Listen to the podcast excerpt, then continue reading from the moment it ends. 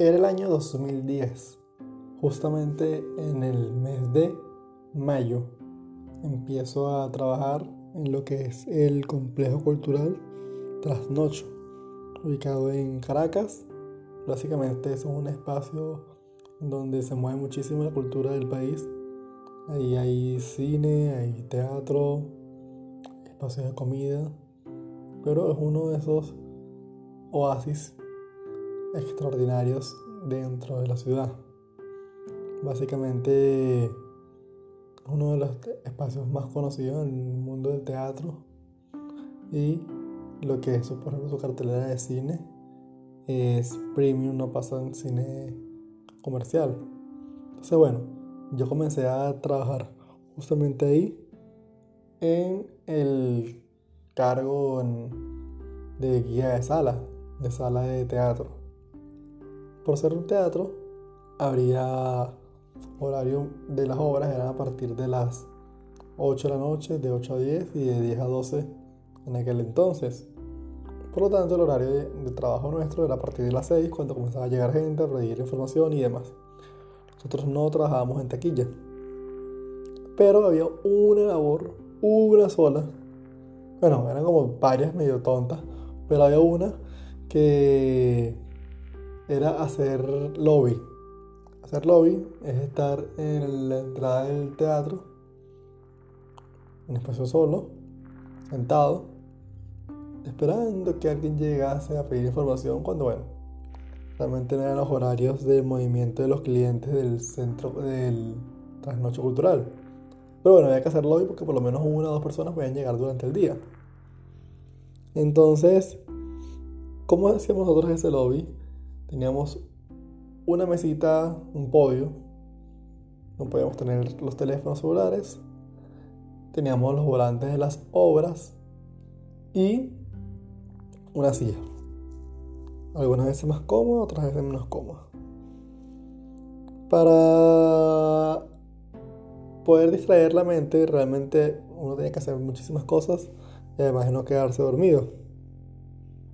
Así que fue cuando aprendí a jugar Sudoku.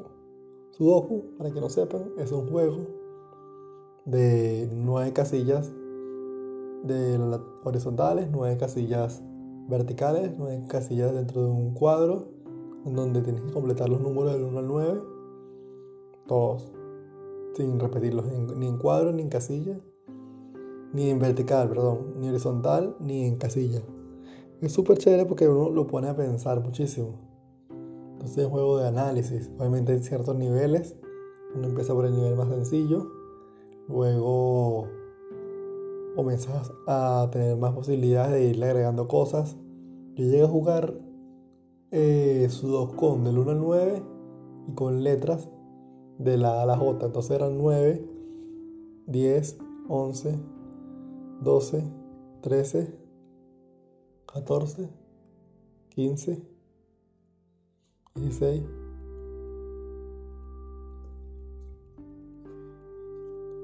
...18 números... ...una locura... ...una locura...